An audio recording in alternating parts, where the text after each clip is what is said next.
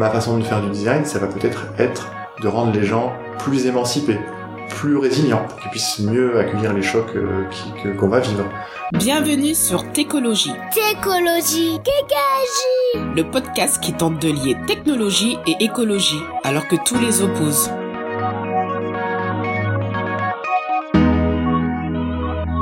Salut, euh, on est à Gentilly, euh, à l'atelier de design et human, Mhm. avec euh, Geoffrey Dorn. Salut Geoffrey. Salut Richard, merci de, de ta venue, de, de ta présence. C'était sympa, j'ai traversé un petit parc, il fait pas très beau, mais c'était sympa. Ouais, on est bien. Et euh, donc tu es designer. Tout à fait. C'est quoi designer? Personne n'est parfait. Hein. Euh, c'est quoi designer? Alors designer, euh, il y a plein de designers, il y a plein de métiers de designer. C'est ça qui est chouette, c'est qu'il y a un petit peu autant de définitions du design et du designer que que de professionnels en quelque sorte. Donc chacun aura sa propre définition de son propre métier. Euh, designer, c'est quelqu'un qui fait des choses à dessein, à dessein, e 2 s e i n C'est le fait de la volonté de faire quelque chose, le fait de se projeter. Donc on a une idée, on se demande comment on va la faire. On a une idée pas que pour soi, mais pour des utilisateurs, pour des gens, pour un public, parfois pour des clients, parfois pour euh, voilà différentes différents différents spectateurs, acteurs, etc. Et on, et on la met en œuvre. Et toute l'intelligence du design, c'est de dire comment on va mettre en œuvre aussi cette idée de la façon la plus simple, ou la plus élégante, ou la plus poétique, ou la plus efficace, ou la plus surprenante. Euh, et le design, pour moi, c'est ça. Et, euh, et donc ça peut être du design euh, d'affiches, de livres, de logos, de sites internet, de, de tout, tout designer, et tout est designé. Et c'est ça qui est assez euh, intéressant. Et tu fais quoi au quotidien? Tu peux nous donner des exemples de projets, enfin en tout cas récents? Ouais, bah moi au départ, euh, dans ma formation, quand j'étais étudiant aux arts décoratifs, j'ai eu une formation de design graphique. Donc je des affiches, des livres, des logos, des identités visuelles, des bannières, euh, papier, tissu, enfin plein de choses. Et puis euh, aussi numérique, donc des sites internet, euh, des applications mobiles, euh, des interfaces pour des bornes, pour des écrans tactiles en tout genre, des expériences un peu interactives aussi. Donc aujourd'hui, mon quotidien, c'est pas mal de faire encore tout ça. Euh, je travaille aussi l'illustration. Euh, des fois, j'ai des commandes d'illustration à l'aquarelle euh, ou au dessin, etc. Du storyboard, etc. Euh, beaucoup d'identité visuelle, parce que ça reste quand même quelque chose que j'aime beaucoup, faire des, logos, des, des identités, des structures d'identité. Et puis euh, après, c'est assez divers aussi, parce que je fais parfois du conseil euh, pour des, ONG, des assos, des entreprises euh, où ils ont besoin de conseils en design, donc sur des sur des particularités. Je fais aussi beaucoup d'ethnographie par le design. Donc je vais aller interviewer des gens. Là en ce moment je travaille sur l'ostéoporose, par exemple la détection de l'ostéoporose chez les femmes âgées. Et donc je suis allé à l'hôpital pour aller poser des questions, euh, essayer de comprendre euh, les blocages, euh, les prises de rendez-vous, etc., etc. Et euh, voilà, c'est un petit peu tout ça, sachant que tout ça m'amène toujours à la fin à faire un projet, une interface, euh, une identité, des, des- des éléments euh, concrets, tangibles, quoi. Toujours à la fin, ça se termine comme ça. Ok. Je donne des cours aussi à côté en design. C'est toujours intéressant aussi de transmettre. Et tu fais un peu de, de bois Il y a un petit oui, atelier à côté Tout à fait. Voilà, les, les auditeurs ne le voient pas, mais il y a un petit atelier sur lequel je travaille le bois. Euh, pour moi, c'est une autre façon de faire du design. Alors pour l'instant, je le je le vends pas, hein, c'est pas commercialisé et tout ça, mais j'apprends. J'aime bien apprendre beaucoup. Donc euh, là, depuis presque un an, euh, je me suis équipé un petit peu en machine, en outils, et puis euh, je travaille le bois. J'ai fait un damier en bois récemment. Je fabrique des petits objets pour la maison. Je fais des cuillères, des, des petits des petits objets de décoration, des chevaux, des oiseaux. euh, Mhm. voilà, je- pour moi c'est important d'apprendre, de pratiquer des, des éléments euh, physiques et aussi euh, de faire des choses qui sont décorées du numérique et des interfaces, etc. Hors, hors écran en fait, hors ordinateur, hors écran. Là je prends du papier, un crayon, euh, un couteau, euh, une planche de bois et j'y vais. Quoi. Et c'est un autre rapport au design. Alors je t'ai contacté parce que j'ai vu ta conférence donc euh, bah, sur en ligne. Mhm. J'ai pas été à Lyon, mais Ouais. euh, à ta conférence à Blind Web Mix, C'est ça. qui est intitulée pour un design de l'indépendance. Et euh, j'ai trouvé ça super. Et c'est pour ça que j'ai je t'ai contacté pour te poser d'autres questions ou compléter Ouais. ou peut-être que tu vas redire un peu ce que tu as dit. Hein, mais euh, c'était super intéressant. Donc Mhm. tu parlais notamment euh, comment et pourquoi designer sans électricité et en temps de crise, notamment avec euh, l'effondrement qui est peut-être en cours. Ça, c'était des questions que, que j'ai essayé d'aborder euh, lors de la conférence, en effet. Et c'est des questions que je me pose moi personnellement. hein. C'était euh, la conférence, c'était plutôt un témoignage de ce que je ressens, ce que je pense. Euh, globalement, en fait, j'ai je parle de cette, ce constat en quelque sorte de, de qui est pas je suis pas le seul évidemment à faire ce constat-là qui est dans un monde qui change qui s'effondre on, en- on entre dans ce qu'on appelle l'anthropocène c'est-à-dire que ben voilà l'humain dans son ensemble est une force géologique majeure donc vient bouleverser le climat vient bouleverser le vivant la biodiversité Euh, on a euh, la majeure partie des oiseaux qui disparaissent des insectes qui disparaissent des mammifères qui disparaissent euh, on amenuise de plus en plus euh, la diversité du vivant et, euh, et donc moins il y a de diversité, plus le système est fragile. Euh, le système du vivant dans son ensemble est fragile.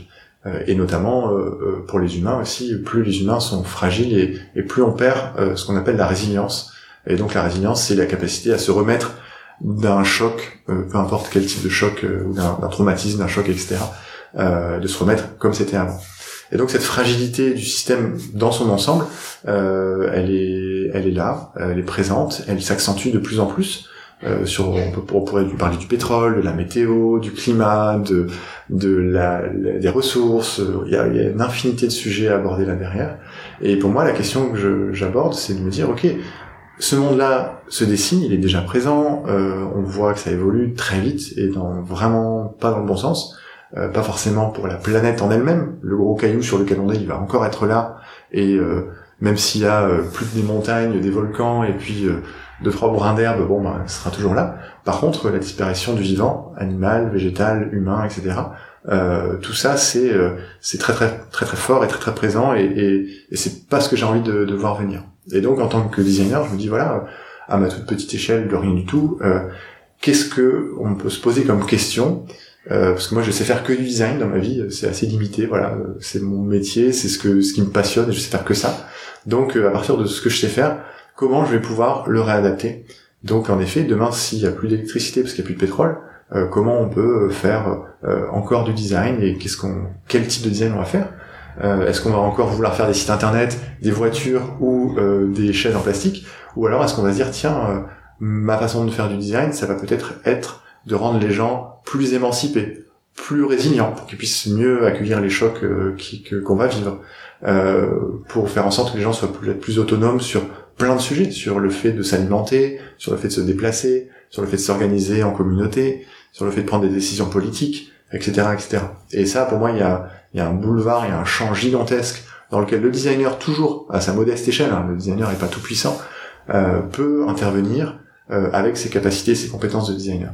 Et, pour moi, ce, qui est, ce que je trouve intéressant, c'est qu'il y a, ça fait marcher les ménages, c'est hyper intéressant de, de se dire, waouh, on, on va explorer des terrains qu'on n'a jamais explorés, euh, on va essayer de faire des choses, euh, et surtout, il va falloir changer de paradigme, on va pas faire des choses pour euh, continuer un système capitaliste où euh, on vend des trucs, on gagne le plus d'argent possible et on enterre les autres.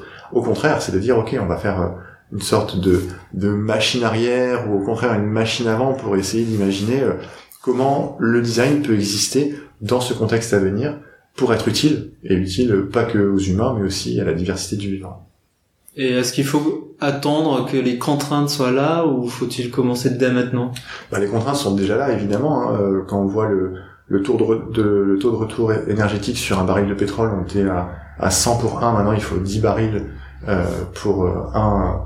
euh, Enfin, il faut euh, ouais, 10 barils pour en extraire un, donc c'est c'est assez...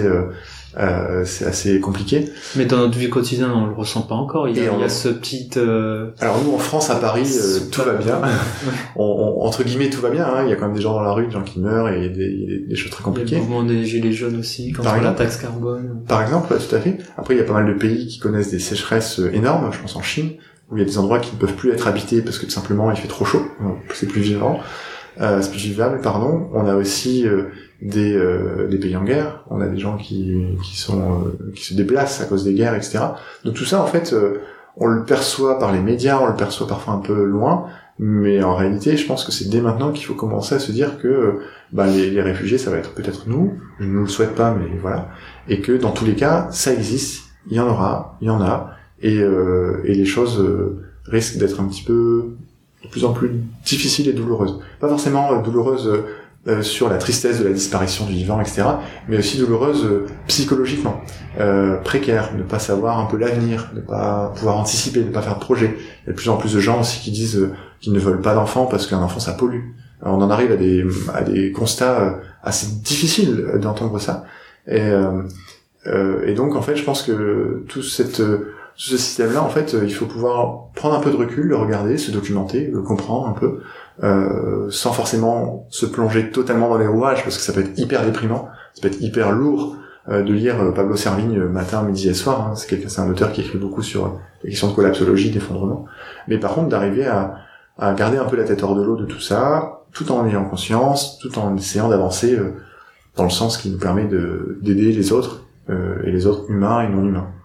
Et ceux euh, qui sont pas du tout là-dedans, comment faire prendre conscience des enjeux actuels en fait, par le design notamment C'est un vrai sujet. Alors euh, par le design, là typiquement, j'ai rejoint une association il y a un an maintenant qui s'appelle Adrastia, qui est une association euh, pour euh, aider et accompagner la prise de conscience sur les questions d'effondrement. Euh, et donc, bah voilà, moi je leur ai dit bon bah on va, je vais avec mes petits moyens designers, je vais vous faire euh, des éléments graphiques, je vais essayer de vous aider aussi pour que vous puissiez mieux diffuser cette pensée, ce message, cette euh, ces questionnements parce que c'est surtout beaucoup de questions. Et, euh, et donc je pense que ouais, y a si, si on est plus sensible dans le graphisme, on va peut-être faire des affiches, des visuels, des images pour raconter.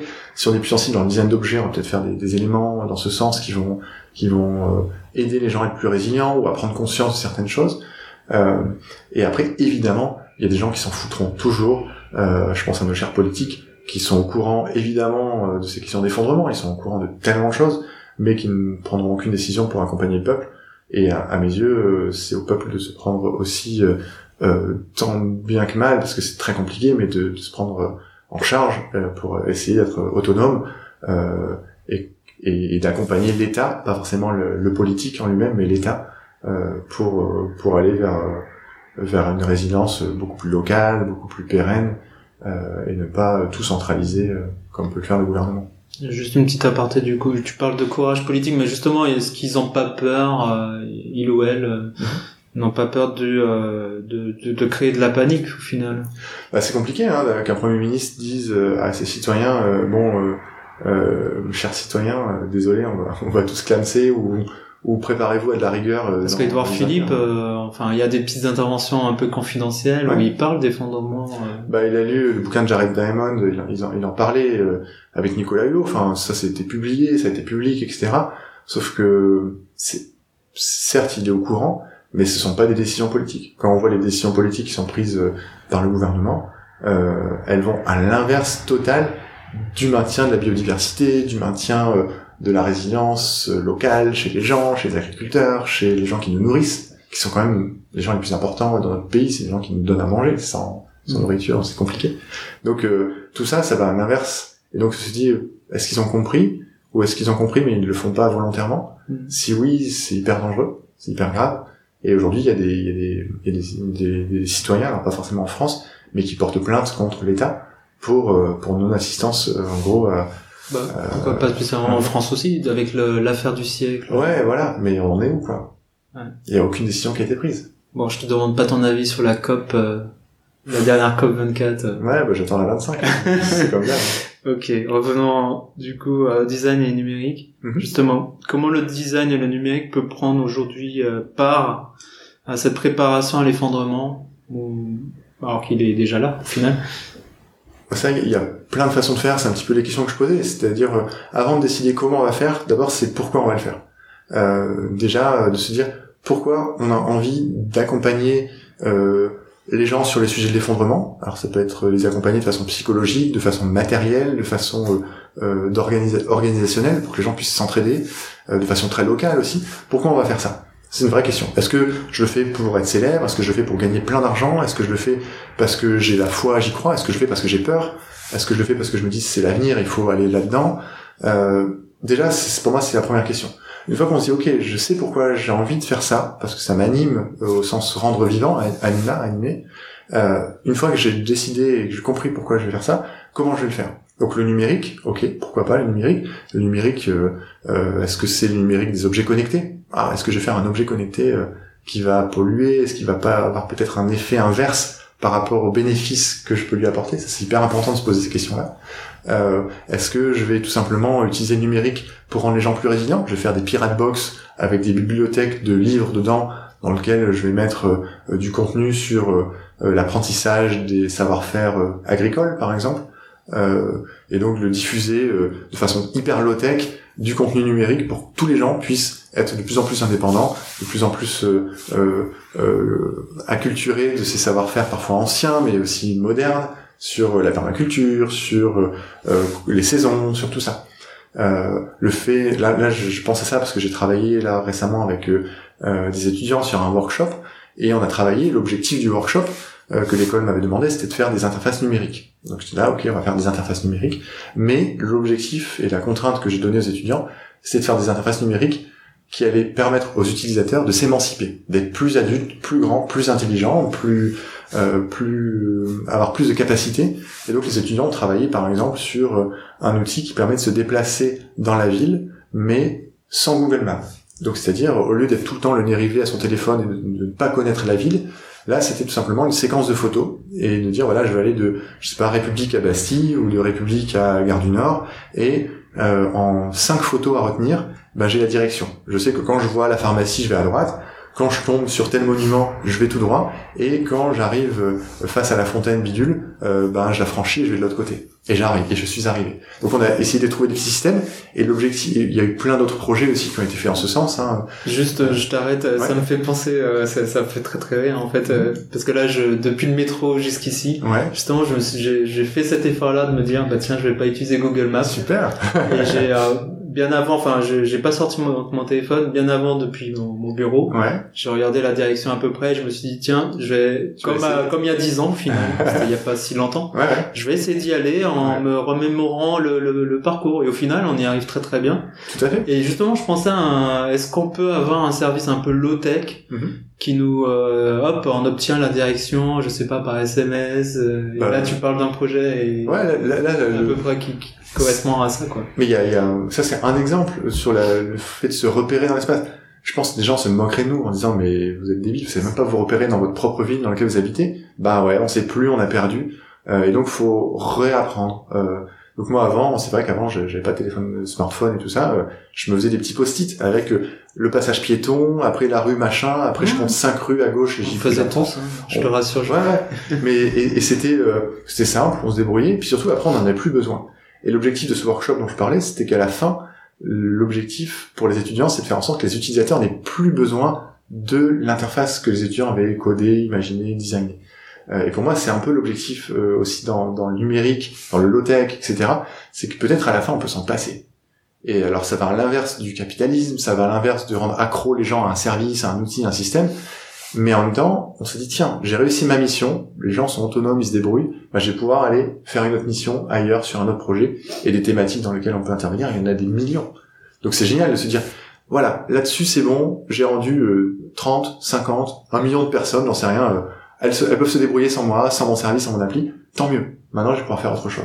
Et je trouve ça hyper libérateur de se dire, de pouvoir euh, euh rendre les gens peut-être plus adultes, euh, plus euh, plus grand et plus autonome en général. Ouais. Et, et, une fois qu'ils ont ça, après ils, peuvent le transmettre aussi. Ça c'est un autre élément, c'est toute la partie du design, euh, de l'open design, le fait de, de faire tout ce qu'on fait ouvert, accessible, pour que les gens aussi puissent se les approprier, se débrouiller avec, et puis aussi à leur tour dire, hé hey, regarde, j'ai appris à faire ça comme ça, et à ton tour de le faire aussi.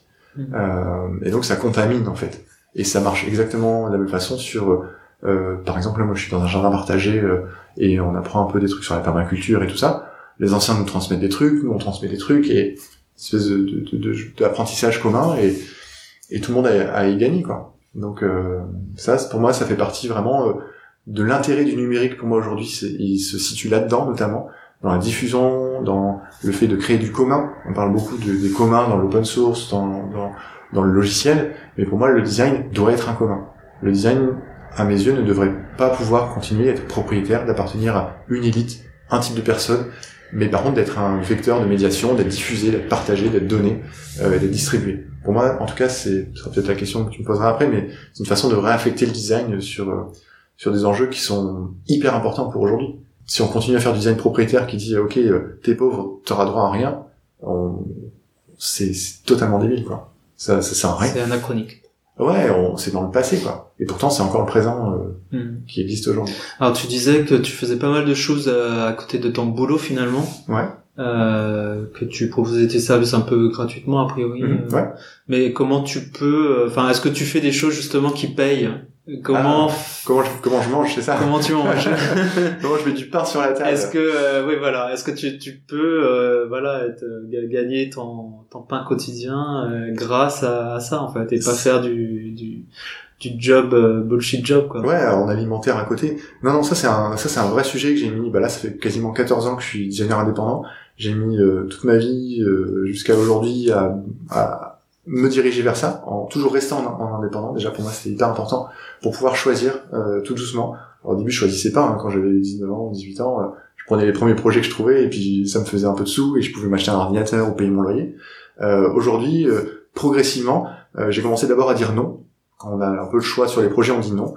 Parfois, on n'a pas le choix, mais on sait qu'il y a certains projets sur lesquels on ne veut absolument pas travailler pour des questions de morale, d'éthique, de valeur, et on dit non. On dit bon bah voilà, euh, ce sera peut-être un peu plus compliqué financièrement, mais au moins je sais pourquoi je le fais. Et une fois qu'on se- dirige là-dedans, euh, on peut plus faire machine arrière. Ou alors on le fait parce que vraiment on a le couteau sous la gorge et c'est très compliqué. Et j'ai beaucoup d'amis designers pour qui c'est le cas et, et qui peuvent pas dire non. Et ça c'est très difficile pour eux aussi euh, psychologiquement, je veux dire, de dire non, euh, je travaille pour un client qui est à l'inverse de mes valeurs et, et je suis dégoûté, mais je suis obligé de le faire parce que j'ai une famille, euh, j'ai trois enfants, j'ai des crédits, des machins. C'est difficile. Et donc euh, là, moi, ce que j'essaie de faire à ma petite échelle, c'est déjà de pouvoir, pour continuer à arriver à dire non et à gagner un petit peu d'argent, tout en trouvant un équilibre entre tous les projets que je peux faire euh, à côté, gratuits ou très peu payés, parce que c'est des petites assos, machin, et en même temps des projets qui peuvent payer. Euh, et donc j'essaie de trouver cet équilibre. Et les projets qui payent aujourd'hui, c'est encore des projets euh, qui sont dans mes valeurs. C'est ça qui est important. C'est pas parce que c'est dans nos valeurs que c'est pas payé. Euh, quand j'ai travaillé pour la Croix-Rouge, ils m'ont rémunéré. Quand je travaillais pour Greenpeace, la Quadrature et tout, ils m'ont rémunéré parce que c'était voilà prestation, travail. Là, je travaille sur des thématiques autour de du legal design. Donc, comment est-ce qu'on rend euh, compréhensible, accessible les questions de droit, juridique, etc. pour du pour du public, du grand public, pour que ce soit euh, limpide, honnête aussi. C'est hyper important. Euh, ça, c'est rémunéré. Donc tout ça, pour moi, c'est un équilibre à trouver. Euh, je cherche absolument pas à gagner plein d'argent. Au contraire, mon objectif, c'est de diminuer mes besoins financiers pour justement être le plus indépendant possible. Si demain j'ai besoin de moins d'argent, je vais me dire ok, je suis encore plus libre parce que c'est génial. Je vais pas avoir de, de contraintes euh, supplémentaires pour essayer de m'en remettre sur le dos. Donc ça aussi, ça, ça demande des choix, des concessions. Ça demande à trouver un équilibre parce qu'évidemment, je peux pas vivre avec zéro euro. Euh, mais j'ai pas besoin de vivre avec euh, plus de 2500 euros par mois. C'est- c'est- je je sais pas ce que j'en ferai. Donc euh, j'essaye d'a- d'arriver à, à réduire tout doucement la voilure en étant le plus simple possible euh, et donc en étant le plus libre possible. Et aussi le plus résilient possible parce que si demain j'ai pas de travail pendant un mois, et ben euh, ça me mettra pas forcément en danger tout de suite. Je sais que voilà en, en, en ayant pas forcément trop de besoins, ça permet d'avoir euh, un peu de un peu de résilience. Et ça permet aussi de donner son temps libre euh, pour euh, des assos, des ONG. Là, j'ai travaillé pour euh, We Are Not Weapons of War, euh, qui est une, un- une ONG sur les, les viols de guerre, etc. On avait bossé, euh, j'avais bossé avec eux sur euh, sur des outils pour déclarer ces agressions, ces exactions dans certains pays d'Afrique, etc. Et et, euh, et c'est nécessaire. Ils n'avaient pas d'argent pour le faire, et pourtant il fallait absolument le faire. Donc euh, bon, on y est allé, et, et j'en suis content, et, et j'ai pu le faire parce que justement. Euh, euh, je- je- j'essaye d'être plus indépendant et d'avoir du temps aussi et de donner son temps. Donc tu conseillerais à nos auditeurs de justement d'aller vers ça, enfin d'essayer de de voir bah, comment réduire le temps de travail, réduire aussi sa rémunération et ses besoins du coup, Alors, enfin d'avoir euh, au plus juste pour justement avoir du temps à consacrer à, à se former, à, mais peut-être qu'ils le font. à aider les gens, les associations. Peut-être qu'ils le font déjà en fait. Moi, je, je conseillerais rien du tout à personne. Hein. Je pense qu'il y en a déjà qui, qui passent du temps dans leurs assos, euh, d'autres qui juste passent du temps En leur famille. toi c'est ta démarche. Quoi. Moi, c'est ce que j'essaye de faire euh, parce que c'est comme ça que je, je me sens bien. Après, c'est pas parce qu'on fait pas des trucs pour des ONG ou des assos que on a raté sa vie. Hein. Il y a des gens qui s'occupent de leurs enfants et qui arrivent à quitter le boulot un peu plus tôt pour s'occuper de leurs enfants et c'est génial. Ou qui s'occupent de leurs parents et c'est super. Enfin, il y a aussi des valeurs euh, qui sont pas pas uniquement des valeurs euh, euh, universelles, mais qui sont aussi des valeurs sociales fortes. Euh, et juste ça, ça peut être ça peut être très très bien. Donc moi, je le fais de cette façon-là. Il y a d'autres façons de le faire. Euh, mais d'arriver justement à avoir du temps libre et du temps qui puisse être consacré à ce qu'on veut. Ça, c'est précieux. Enfin, se dire voilà, euh, là aujourd'hui, je fais ce que j'ai envie et, une fois que, imaginons que j'ai contenté mes besoins, ah, j'avais envie de sortir, je me suis promené, je suis au cinéma, j'en sais rien. Bon, bah, qu'est-ce que je vais faire pour les autres? Et les autres, ça peut être des gens, ça peut être sa famille, ses amis, euh, des proches, les gens qu'on aime, euh, ou des gens à l'autre du monde qu'on connaît pas, et se dire tiens, bah, je vais m'investir pour eux, pourquoi pas? Et là, on est libre de ça. Et, et ça, pour moi, c'est hyper précieux. Je me vois pas me faire voler ça, en fait, c'est pas possible. Hmm. Ok. Selon toi, est-ce qu'il faudrait réinventer le design aujourd'hui? Ah ah, réinventer le Vaste design. sujet. Vaste sujet. Alors, déjà, pour réinventer le design, il faudrait savoir euh, qu'est-ce que c'est que le design, en quelque sorte. Euh, Selon toi, est-ce que le design d'aujourd'hui correspond à notre époque? Enfin, est-ce que euh, tout ce dont on a parlé, est-ce que justement, faudrait pas une, est-ce qu'il faudrait une révolution ou ce serait plus une transition en douceur? Euh, pour moi, plutôt que de le réinventer, le design, il faudrait peut-être le réaffecter. J'aime le design, c'est quelque chose de, de beau, j'ai eu cette éducation-là, c'est des valeurs derrière très fortes. Et aujourd'hui, quand je vois des petits gadgets en plastique euh, qui servent à rien, et, si ce n'est à polluer, ou qui ont une durée de vie de trois mois, comme les trottinettes qu'on voit dans la rue, pour moi, ça, ça, on ne peut pas dire que c'est du design, ça. Parce que ça ne mérite pas d'être appelé du design. Parce que ça détruit le vivant, l'habitabilité du monde, ça détruit plein de trucs L'accessibilité des trottoirs. notamment, ouais, carrément pour les trottinettes, ouais, ça... et je me dis, je, je, je veux pas appeler ça du design, c'est pas possible. C'est, c'est, on- on- appelons ça autre chose, ok, autrement. Mais j'essaye de, de me dire, ok, euh, réaffecter ce mot de design et de le coller à des valeurs, de coller euh, et, et pas uniquement euh, telle valeur, hein, un ensemble de valeurs, que chacun puisse se dire, ok, le design c'est aussi de l'engagement, c'est aussi euh, euh, une volonté de d'agir pour pour l'habitabilité du monde, pour le, du bien commun, pour plein de choses. Si, si on définissait le design dans ce sens, ok, là je m'y reconnais. Et donc, en tout cas, moi, c'est ce que j'essaye de faire, c'est d'essayer de, pareil, à ma petite échelle, de réaffecter le design pour me dire ça, c'est du design, et, et ça, je veux, je le considère plus comme du design. Et, Ça, et tu, le réaffectes dans quoi? L'économie circulaire euh, euh, Donc quel type de, on va dire, de design de d'économie en quelque sorte Ah, le, le, le- fait de réaffecter le design, pour moi, c'est euh, et, et du design, le design qui va dans la préva- préservation du vivant, dans, en effet, l'économie circulaire, ça peut être, euh, en tout cas, le design circulaire, ça peut être une chose intéressante. Euh, sur euh, l'entraide, le fait d'en- d'entraider les gens, que les gens puissent s'entraider, du design qui va accompagner ça. Euh, sur l'autonomie, le fait les, les projets de design qui aident les gens à être plus autonomes, à se débrouiller, à s'entraider, euh, ça c'est du design. Et à l'inverse, tout ce que tout ce qui pour moi est du, du domaine de l'absurde euh, dans notre monde aujourd'hui, euh, je sais pas comment je l'appellerais, euh, c'est du marketing, c'est euh, Business. du business, du Business as casual. Ouais, casual. euh, as usual, ouais, exactement. As C'est euh, c'est des choses qui sont euh, qui qui qui vont s'estomper, qui vont disparaître. Hmm. Donc je Degré ou de force. ouais, ce sera sûrement de force. Hélas, mais c'est comme ça. En tant que designer, comment vois-tu euh, l'avenir pour les développeurs et tous les métiers liés à la conception de sites ou d'applications? Euh, alors c'est c'est une bonne question, merci de me la poser. Euh, justement, là aussi c'est des c'est des vrais sujets et c'est très proche du design finalement. C'est-à-dire pourquoi je pourquoi je fais du développement aujourd'hui, euh, pourquoi euh, je bosse en agence, pour quels clients, etc. Tous les développeurs que je connais, ils ont des projets perso à côté. Ils codent un truc, ils ont une idée d'une interface, ils veulent faire des, des services. Enfin, on sent que ça, ça les ça les motive parfois plus que leur boulot. Hein. Ça Ils ont des mais- podcasts. Ouais, ils ont des podcasts, enfin voilà, ils ont tout plein de trucs à côté. Et pour moi, il y a parfois une scission entre euh, les, les, les projets qu'ils ont, dont ils rêvent, sur lesquels ils bossent en open source à côté, et parfois ce qu'ils font dans leur entreprise, où bon, ils font le taf, c'est parfois technique, donc ça, il y a des challenges techniques, mais euh, ça les éclate pas toujours autant. Alors ça, c'est- les amis proches de moi, hein, je parle pas en généralité, mais bon, je sens qu'il y en a pas mal qui me disent, ah Geoffrey, euh, t'as pas des projets un peu sympas à faire euh, pour que je puisse coder des trucs que j'aime bien. Donc euh, et, et ça, je me dis, pour l'avenir, en tout cas, des développeurs, des gens qui bossent dans le web en général, euh, on va pas continuer à faire des sites web pendant 150 000 ans, on va pas continuer à faire des applications pour iPhone 40 000 pendant 150 000 ans. Euh, so what? Dans quoi on va pouvoir utiliser les compétences en Cocoa, en C++, en C Sharp, en tout ce qu'on veut, en HTML, en CSS, en JavaScript? Ces compétences-là, elles vont servir à quoi?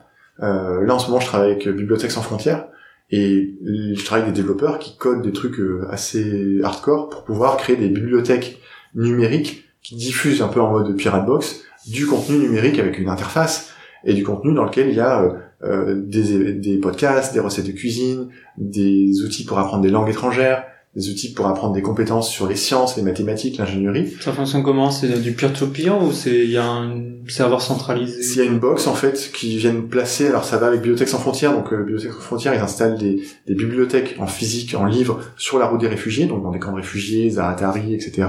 Euh, et aussi sur dans des camps et sur les routes des réfugiés. Et l'idée c'est de pouvoir compléter ces bibliothèques physiques avec une bibliothèque numérique, parce qu'il y a des tablettes, des machins, etc pour pouvoir euh, donner encore du contenu interactif et encore plus de richesse de contenu, parce que tout à coup, euh, avec un disque dur de quelques gigas, on peut mettre des millions de contenus et de la musique, etc. Et donc, euh, pour moi, là, les développeurs qui bossent là-dessus, ils sont investis de cette mission de se dire, waouh, je vais pouvoir permettre à des gens de pouvoir apprendre des langues étrangères, de pouvoir passer peut-être des diplômes, de pouvoir faire en sorte qu'ils puissent apprendre des nouvelles compétences, ou de se divertir, ou de rêver un peu, et d'utiliser du code pour ces objectifs-là, c'est génial. Enfin, le, le, code n'en sera que plus beau. Donc pour moi, il y a, il y a cette, cet avenir-là, il, il, va se dessiner très fortement. Il y a un euh, avenir aussi euh, avec peut-être un peu moins d'électricité ou une électricité chère. Clairement, il y a euh, il y a un site là récemment qui est sorti qui s'appelle Lowtech Magazine. Je sais On pas si tu parlais lors du premier épisode avec Marie-Cécile. Ouais, Marie-Cécile, si nous entend, ça m'étonne Donc, je vous invite à écouter le premier épisode. Ouais, Sinon, Geoffrey va paraphraser. Exactement. Peut-être tu veux en dire quelque bah. C'était juste un site internet qui est basé avec, je crois, un Arduino, un Raspberry Pi qui marche avec du solaire. Et quand il n'y a pas de soleil, le site, il est offline. Et ben, c'est hyper drôle. Au final, on arrive sur le site, on se dit, ah tiens, il est offline. C'est pas grave, je reviendrai tout à l'heure. Il n'y a pas d'urgence. C'est pas, c'est pas, c'est pas très grave. Et, et de se dire, on peut imaginer comme ça de la techno low-tech, plus simple, qui consomme moins, qui permet aussi de, pareil, d'augmenter les gens, dans apprentissage et tout ça. Et je trouve ça assez vertueux au final, tant qu'on a encore euh, des composants électroniques pour fabriquer tout ça. Après, le jour où on n'a plus tout ça, on fera autrement. En attendant, profitons-en, essayons essayons de d'anticiper tout ça, et euh, et puis essayons de, de, coder des beaux projets euh, pour, pour rendre les gens autonomes. Merci Geoffrey. Merci à toi. C'était un plaisir. À bientôt. À bientôt.